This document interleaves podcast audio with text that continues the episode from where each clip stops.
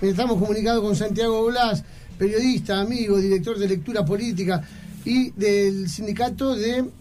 Eh, ¿Cómo te va, Santi? Muy buen día. Ahora nos explicamos del gremio. Hola, hola, hola, hola grupo, hola chicos de ahí de la red de Mar del Plata, que están haciendo posible que salga esta hermosa audición que ustedes hacen todos los sábados. ¿Cómo estás, Nico? Bien, muchísimas gracias, Santi. Em, ¿Cómo es el tema del sindicato que el sindicato es Unión de Trabajadores de Medios de Servicios de Comunicación Audiovisual de baja potencia. Es comunitario digitales y de streaming. Perfecto. Sí, es un, es un sindicato que, es nuevo, que ya tiene la, la, presentación, la inscripción en el Ministerio de Trabajo y, y es de los medios de comunicación, es nuestro, Nico. Eso es nuestro, es para defender los derechos de los trabajadores de los medios de comunicación. Y también están terminando de armar la mutual. Estamos en eso, mira, justamente eso, off the record. Estábamos armando, estamos, no estábamos, estamos armando la mutual justamente estamos ahora conformando la comisión directiva para, para, para, para lograr ese armado. Y, y, nada, creo que prontamente, en el transcurso de la semana que viene, la otra semana, ya estaremos presentando para tenerla ¿Sabes qué pasa? Una mutual, ¿sabes qué, importante que es para los medios de comunicación? Porque eh, tanto para los trabajadores como para, como para los dueños de los medios, porque tenemos que, es muy difícil a veces sostener los medios, los medios de comunicación de baja potencia, los comunitarios, eh, es, muy difícil, entonces por ahí necesitas equipamiento y algunas cosas que pueden llegar a salir este, de la mano de la produría, de la mano de, de, conseguir este, más financiación para poder este, desarrollar la actividad nuestra, que es una actividad eh, tan ponderada por los vecinos, porque es, es lo único que tienen de, comunicación. Y normalmente los medios de comunicación de baja potencia son los que llevan la realidad, eh, la realidad más absoluta, ¿no? De lo que está sucediendo en el, en el mundo de la política, en el mundo de la sociedad. Perfecto, sí, estoy completamente de acuerdo. Pero mira, Santi, eh, mientras tanto estamos paralelamente comunicados con José Guarrachino. Eh, José, ¿está en línea? Sí, sí, estoy escuchando, perfecto. ¿Cómo le va? José Guarrachino es filósofo, profesor por todos lados del mundo, escritor, autor y coautor de varios libros. Nico Pedernera lo saluda, muy buen día. ¿Cómo le va? Bien, mucho, muchas gracias por la invitación a, compartir algunas reflexiones. Y acá con Santiago y José López y Adriana Piccini, bueno, quien le habla, y todo el equipo de Impulso Ciudadano, bueno, los que están con las redes sociales, los que hacen otras tareas siempre, Daniel González Díaz, Carolina Araujo, Ariel Alcorta, todos los que somos parte de esto. Eh, le agradecemos que estén con nosotros. Y bueno, el tema a hablar era que nos decía un poco lo que se va a debatir y que se viene debatiendo socialmente hace mucho tiempo pero aparentemente hay una decisión muy importante eh, política del presidente de la Nación que se debata la ley del aborto legal y, gratuito, ¿no? Como, no sé bien cómo se caratula el proyecto de ley, pero bueno, ya fue enviada al Congreso y creo que esta semana que entra se trata, o se empieza a tratar en comisiones. La campaña oficial fue siempre aborto legal, seguro y gratuito, ahora es este acceso a la eh, regulación de la interrupción voluntaria del embarazo, que es lo mismo, ¿no? Eh, pero acá estamos llegando a un plano digamos, este, bastante bastante complicado, porque digamos, para hablar con concreto, acá hay dos problemas. Uno es el plano ideológico conceptual de qué se trata, y el otro tema que tiene que ver este, eh, es el beneficio fiscal que se obtiene si se sanciona una ley de este tipo. Desde el punto de vista del lo conceptual, lo que es el aborto en sí, la etimología de la palabra es este, hacer desaparecer una persona en el seno materno. Eh, viene del latín, abortum, este, la etimología es eso, hacer desaparecer. En esencia es la eliminación arbitraria del hijo, interrupción voluntaria del embarazo, que es un eufemismo que se utiliza para decir eliminar al hijo arbitrariamente, porque sí, voluntariamente, porque se, porque quiere es un se lo invoca como derecho, pero es un derecho que no existe en, ni en la tradición jurídica mundial, no existe como derecho, ni tampoco existe como derecho en los tratados internacionales actuales que sancionan vía Naciones Unidas. Se habla del derecho al aborto y la mujer tiene derecho a abortar, pero no existe ningún este, la Argentina ni ningún país del mundo está obligado, porque no ha sido reconocido como derecho, se ha intentado en varias oportunidades y no, no han logrado consenso. Nos enseñó a decir que la mujer tiene derecho a matar al hijo antes de que nazca, sin motivo alguno. Y es un tema que a veces lo disfrazan, que esto tiene que ver con los religiosos. Eso, eh, la primer condena histórica que se conoce al aborto es este, del médico griego Hipócrates en el siglo VI antes de Cristo. Los médicos todavía hacen un juramento hipocrático cuando se reciben. Entre otras cosas, dicen, se comprometen a no intervenir en acciones que lleven al aborto de una criatura.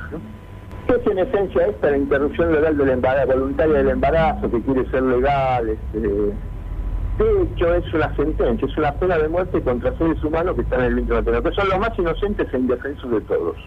Esto lo digo desde el punto de vista conceptual. Yo no estoy con esto, digo, pero esto no es que, digamos, estoy viéndolo desde un punto de vista religioso. Es así. Abortar es eliminar una criatura que no se quiere recibir y equivale a una pena de muerte, ¿no? Una sentencia de pena de muerte.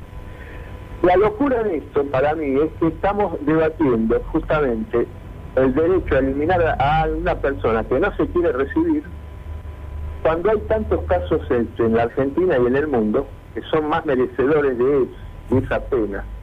Para irnos, no irnos muy lejos. En enero todos nos acordamos lo que pasó en Villa Gesell, ¿no? Un joven de 17, 18 años que fue matado a patada por 11 jóvenes. Ya dueño de sus actos, ¿no? que son penalmente punibles, no son menores. Eh, está filmado, hay testigos, eh, se han encontrado las pruebas, incluso han encontrado las zapatillas de uno de los que la mató, el principal matador del, joven. Se los detuvo, están presos, están esperando juicio, tienen abogado defensor, se los alimenta todos los días, Este, este proyecto que se presenta, entre otras cosas, dice que una mujer puede presentarse en cualquier momento, tiene 14 semanas para eliminar a la criatura porque sí. Y después de esas 14 semanas no puede hacerlo salvo que diga, que diga, no que pruebe, que diga que puede, que ha sido esa criatura fruto de una violación. Con lo cual estamos haciendo, digamos, una es, del punto de vista jurídico, que es aberrante. Por una simple declaración que no es jurada, es un documento escrito, un consentimiento que una persona dice que fue violada y que esa criatura es entonces que sacarla, aunque tenga 5, 6, 7, 8 mil.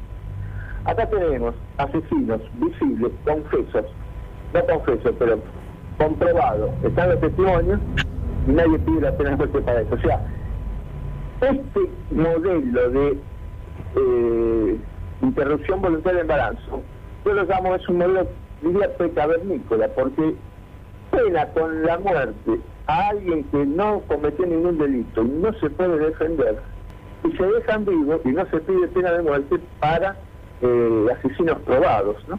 O para aquellos que han matado, ayer escuchaba un periodista narrar acá, este año ya llevan muertas asesinadas 268 mujeres. Este, ¿Le, podemos poner una coma, este, eh, Cuarachino? Sí. ¿Podemos poner una coma? Hago una consulta. Eh, por ejemplo, hay una mujer embarazada que va caminando por la calle, que, bueno, resulta ser abordada y asaltada, este, por un malviviente, le pega una puñalada, este, le mata, digamos, eh, le, le interrumpe el embarazo.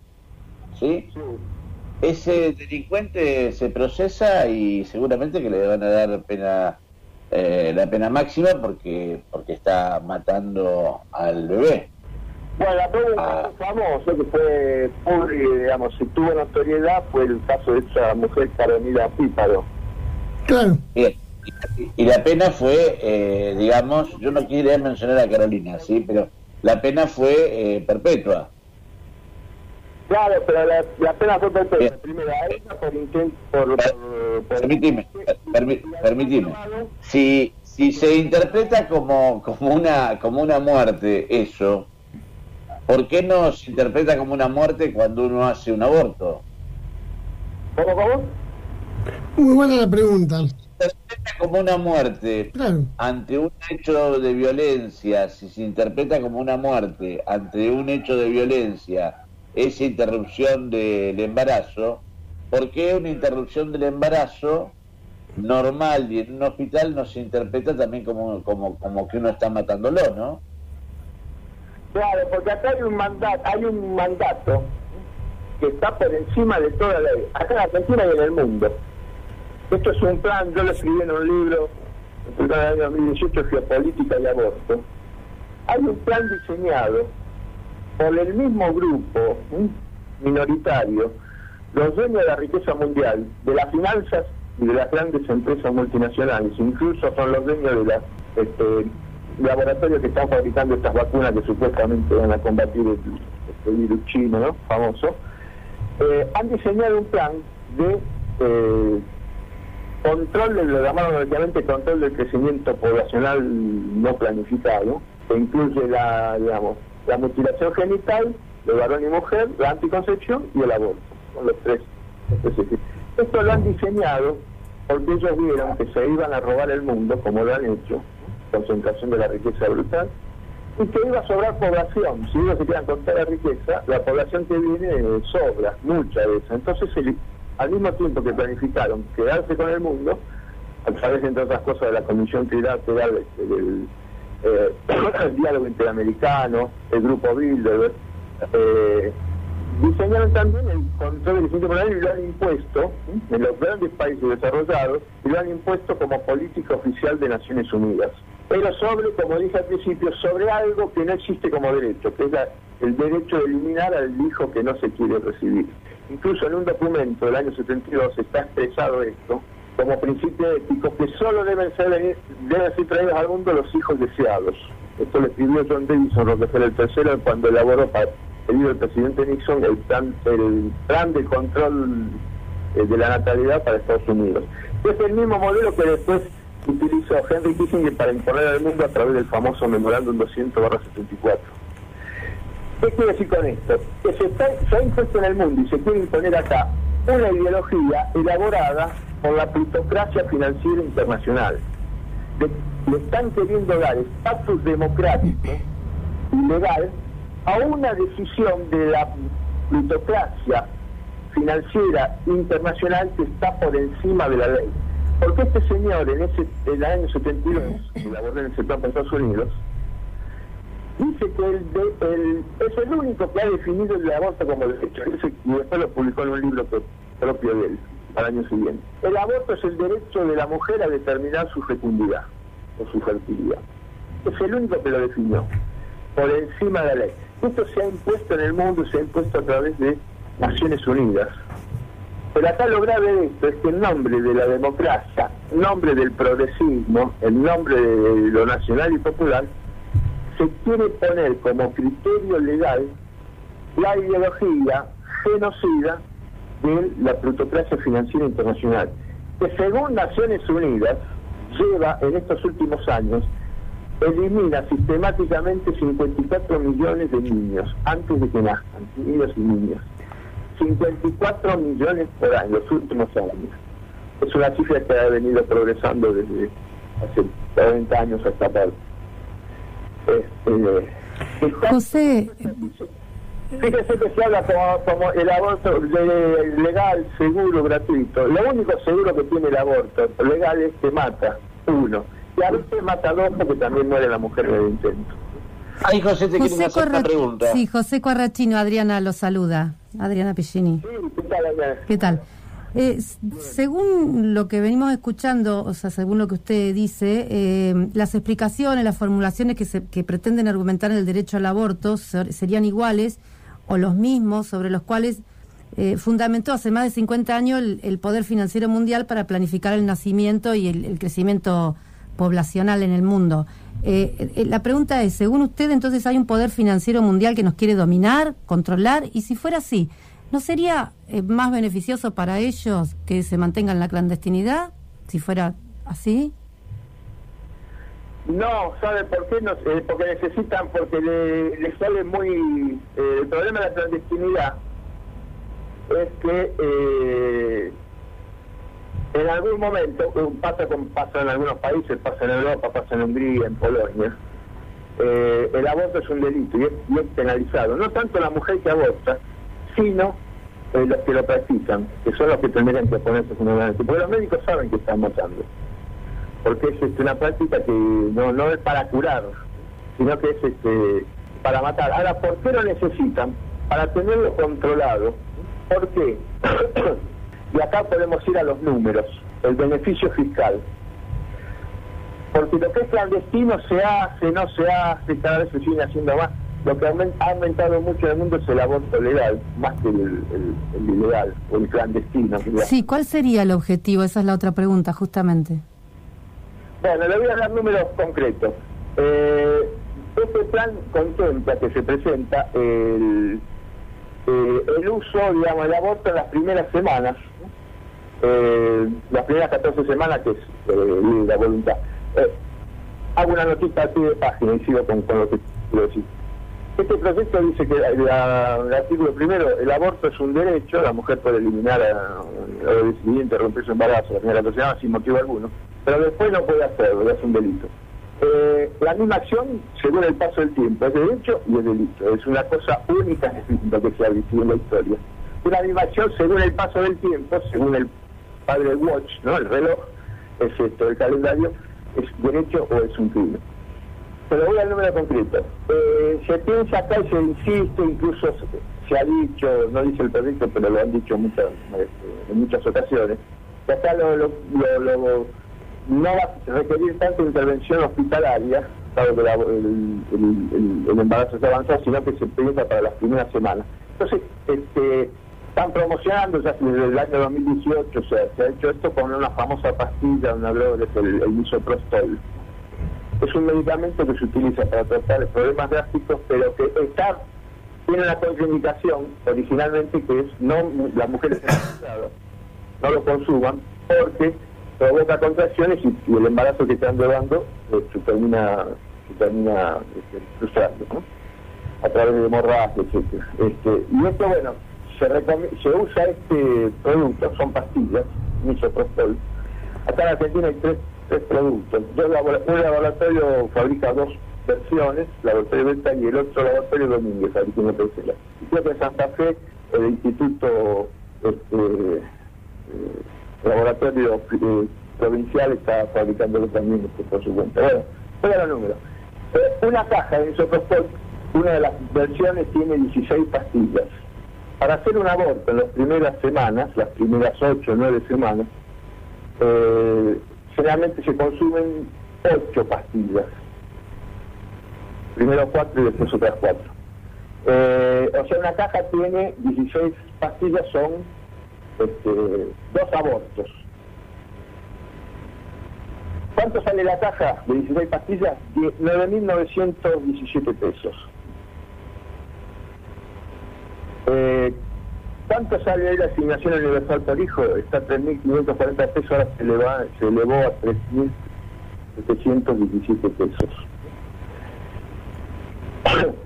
Con una caja, con 50.000 cajas de misoprostol, equivaldrían a 496.850.000 pesos, usted produce 100.000 abortos. Eh, se ahorra 100.000 planes de asignación universal por hijo, que suman al año 4.460 millones de pesos. O sea, con una inversión de 496 millones de pesos, se ahorra 4.460 millones 400 mil pesos. Diez veces más. Es el beneficio fiscal del aborto legal. Santi, ¿vos querés preguntar algo más? Sí, eh, bueno, eh, gracias, eh, Guarrachino. Eh, dejar, este, dejar mencionado que es el secretario de adoctrinamiento de UTM, aparte de ser filósofo y, estar en todas las, este, así, las redes, libros y, cosas que él está desarrollando en el mundo.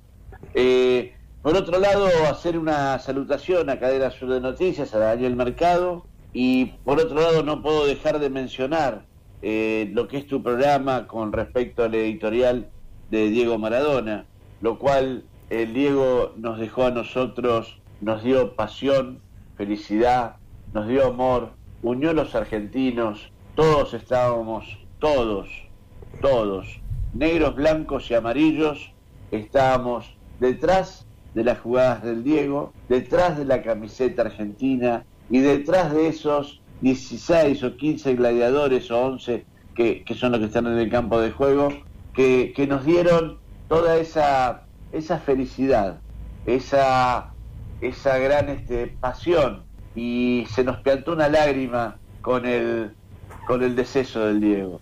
Creo que él va a quedar en el recuerdo de todos, va a quedar en la memoria de todos y por sobre todas las cosas en el corazón de todos. Y Dios quiera que en la memoria del Diego se pueda cerrar esa grieta social que tanto tenemos los argentinos. Dios quiera que así sea. Y bueno, este, muchísimas gracias Santi, muchísimas gracias Cuarrachino por estar en el Pucho Ciudadano, en Radio La Red Mar del Plata y Región Mar y Sierra. Nico, te tiro una data. ¿Te acordás que yo te tiré una data la vez pasada de la lista 2 del PJ? Ahora te voy a tirar una información. Tuve en mis manos, tuve en mis manos, que lo pueden ver este, en lectura política por Realpolitik, la ficha de afiliación de María Eva Duarte de Perón. La tuve en mis manos. qué lindo, qué lindo, ¿no? Qué lindo. Bueno, puedo garantizar que se me cayeron las lágrimas. ¿Y qué te parece? Eh, muchísimas gracias, Santi. Muchísimas gracias, Cuarrachino. No, por favor, gracias a ustedes. Gracias, gracias a ustedes por, por Un abrazo. Programa y éxitos. Hasta la próxima.